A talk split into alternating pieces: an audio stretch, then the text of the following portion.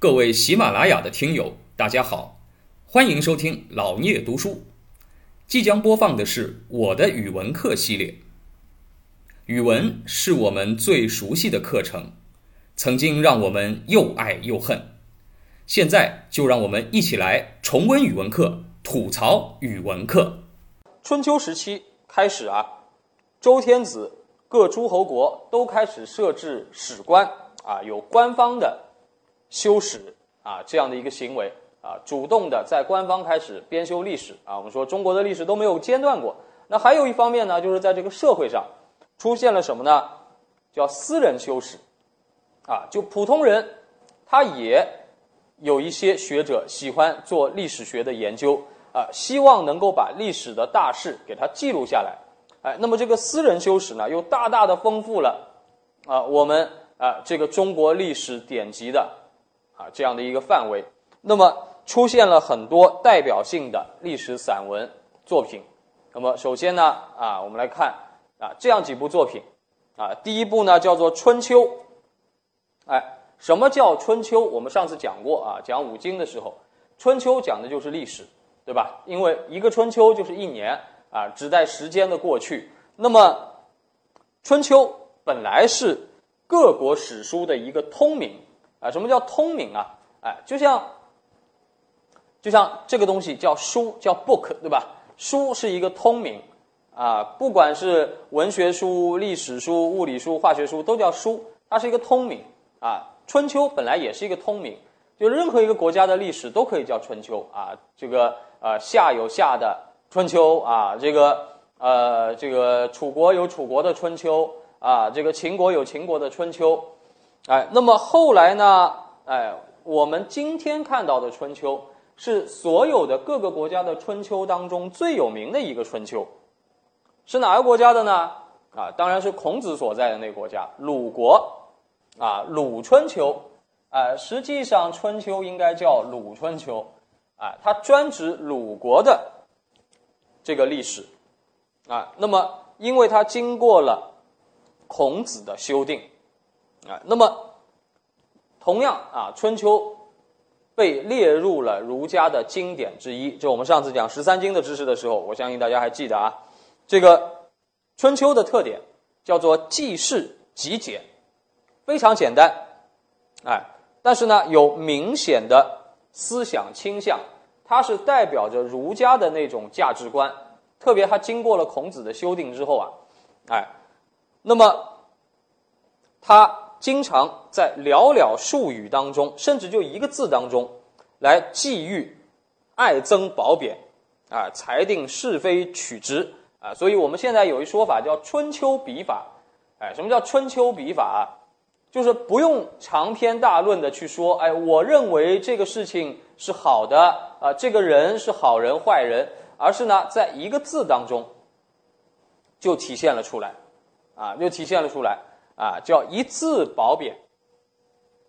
啊，对很多事情啊记录的很简单，哎，比如说什么呢？哎，比如说同样两个国家打仗。同样两个国家打仗，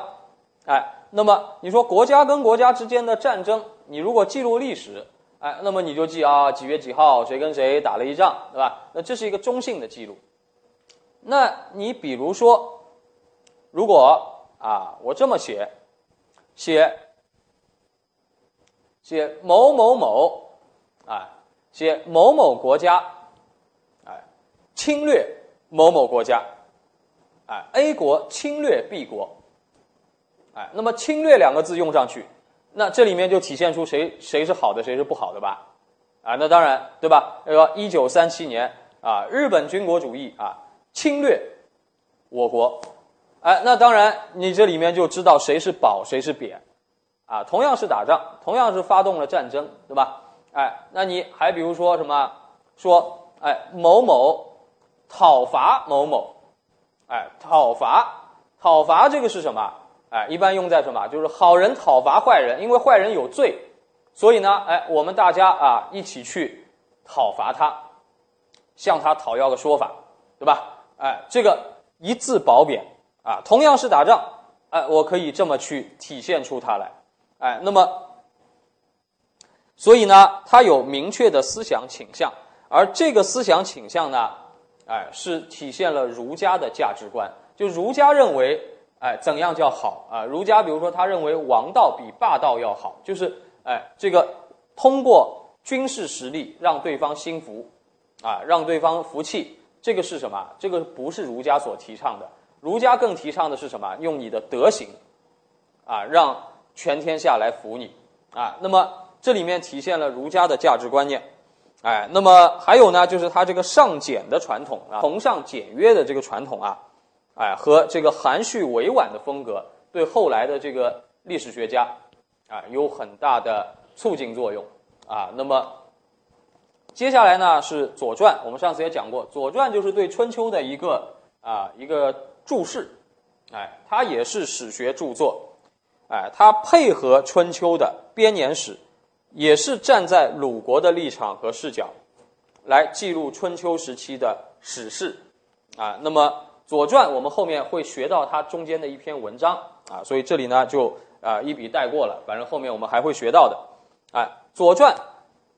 它呢叫记事详瞻，文笔生动，啊，比春秋它的内容要丰富，就是春秋上往往就提到一句话的事情。《左传》上呢，就会把这句话展开成为一个故事，啊，作为一种注解，展开成一个故事。那么，哎，文笔上要生动的多，哎，记事写人很有文学色彩。这我们后面会学到具体的文章，哎，那么开创了我国史传文学这个传统，啊，就是我们国家古代这个历史书啊，哎，中间有一个很重要的成分就是传记，哎，就是一部历史书。我们往往是围绕着一些具体的人物，哎，写他的传记，啊，你比如说后来的《史记》当中就有很多人的传记，对吧？项羽本纪啊，这个《刺客列传》，啊，写这些人，写他的一生，就带入了啊大量的宏观的历史事件，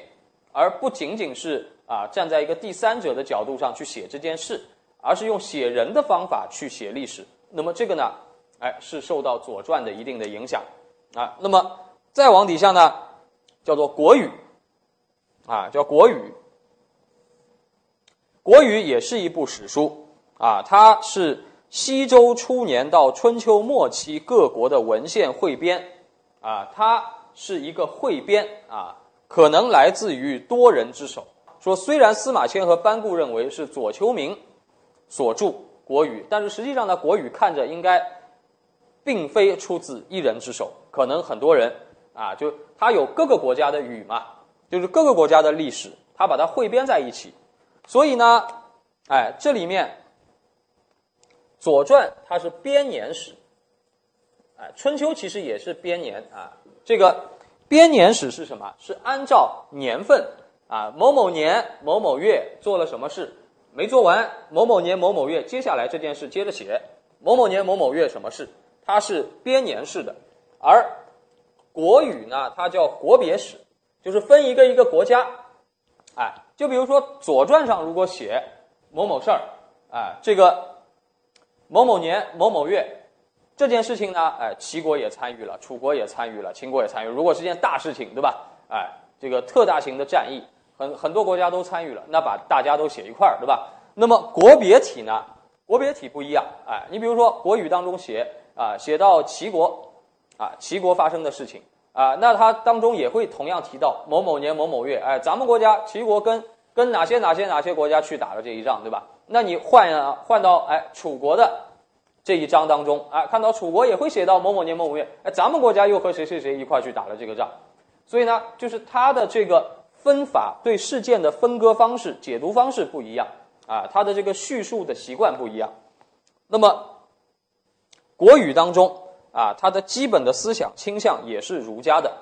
啊，也是儒家的。那么它是以记言为主，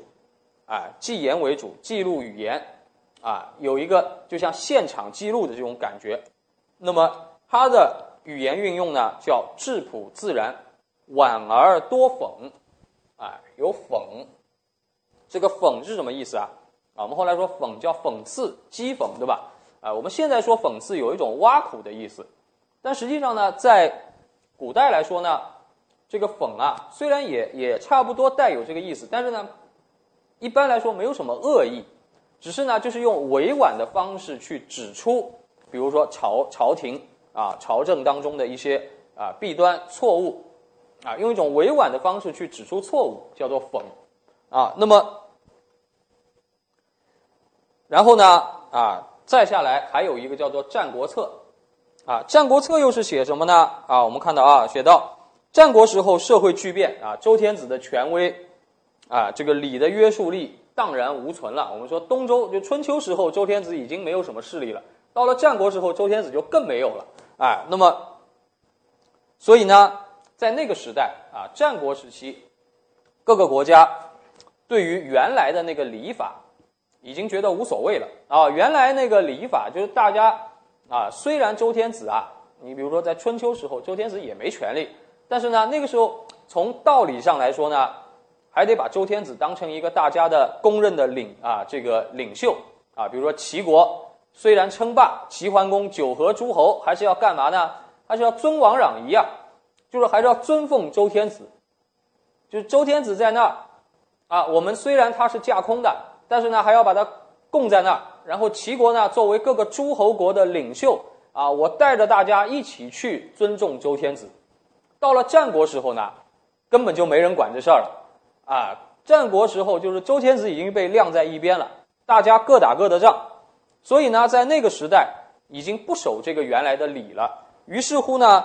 大家做事情就更现实。啊，知识分子呢也更加现实，啊，知识分子呢，